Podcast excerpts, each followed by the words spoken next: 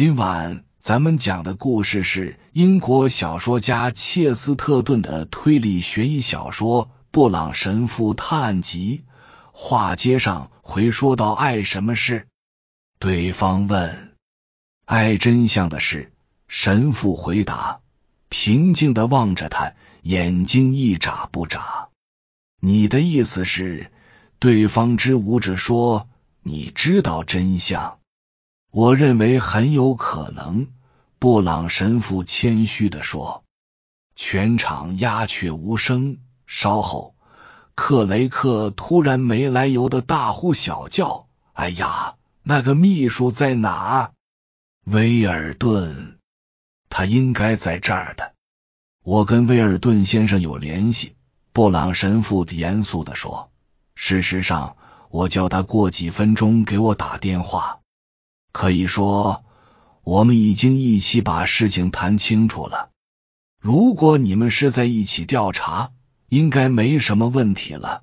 克雷克咕哝道：“我知道他一直像警犬似的追踪那个来去无踪的坏蛋，或许跟他联手也挺好。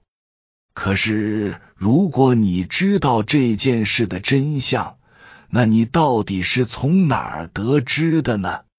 我是从你那儿得知的。神父平静的说，继续温和的盯着双目圆瞪的老兵。我是说，我的第一个猜想来自你那个故事里的线索。你讲过有个印第安人扔出一把小刀，击中了堡垒顶上的一个人。你说过好多次了。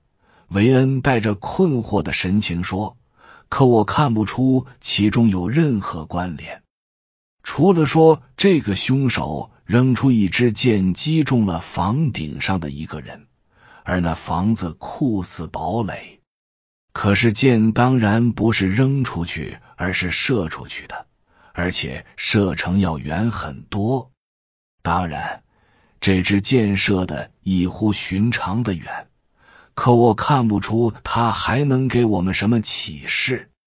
你恐怕没有抓住故事的要点。布朗神父说，并不是说一个东西能飞很远，另一个就能飞得更远，而是说错误的使用工具是行得通的。克雷克堡垒上的人以为小刀是近身格斗的用具。却忘了，他能像标枪一样被投掷出去。我认识的另一些人则以为标枪只能用于投掷，却忘了它也能像长矛一样用于近身格斗。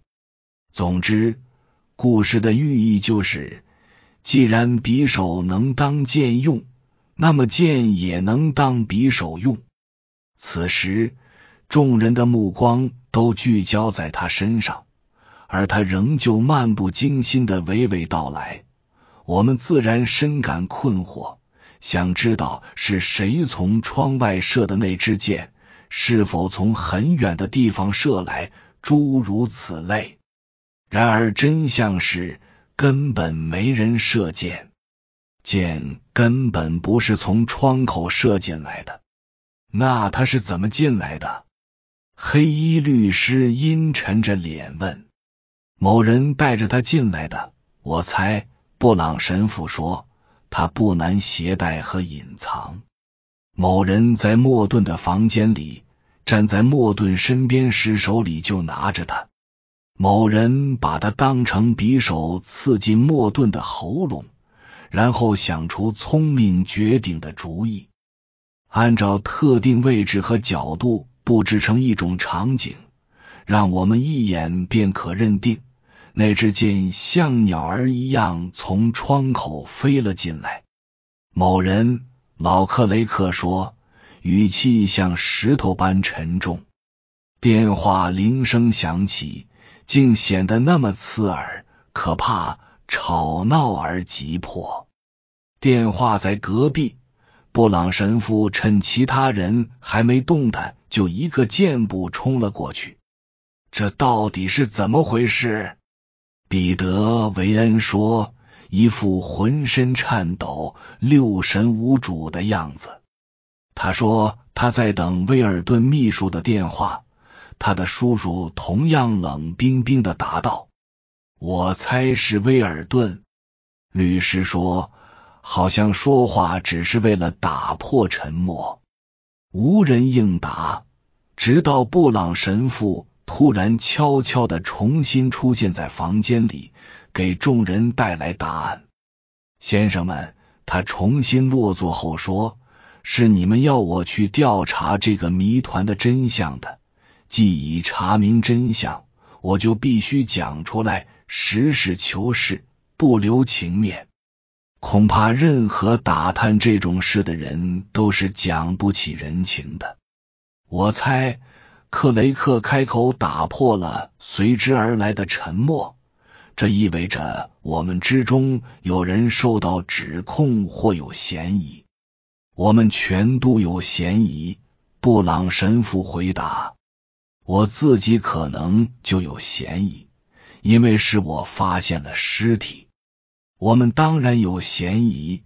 韦恩气急败坏的说：“布朗神父和颜悦色的向我解释过，我本可以怎样驾着飞行器绕着塔楼飞。”不，神父笑着回应：“是你向我描述，如果是你会怎么做。”有趣之处正在这儿。他似乎认为有可能。克雷克怒气冲冲的说：“是我用一支印第安箭杀了他。”我认为那是最不可能的。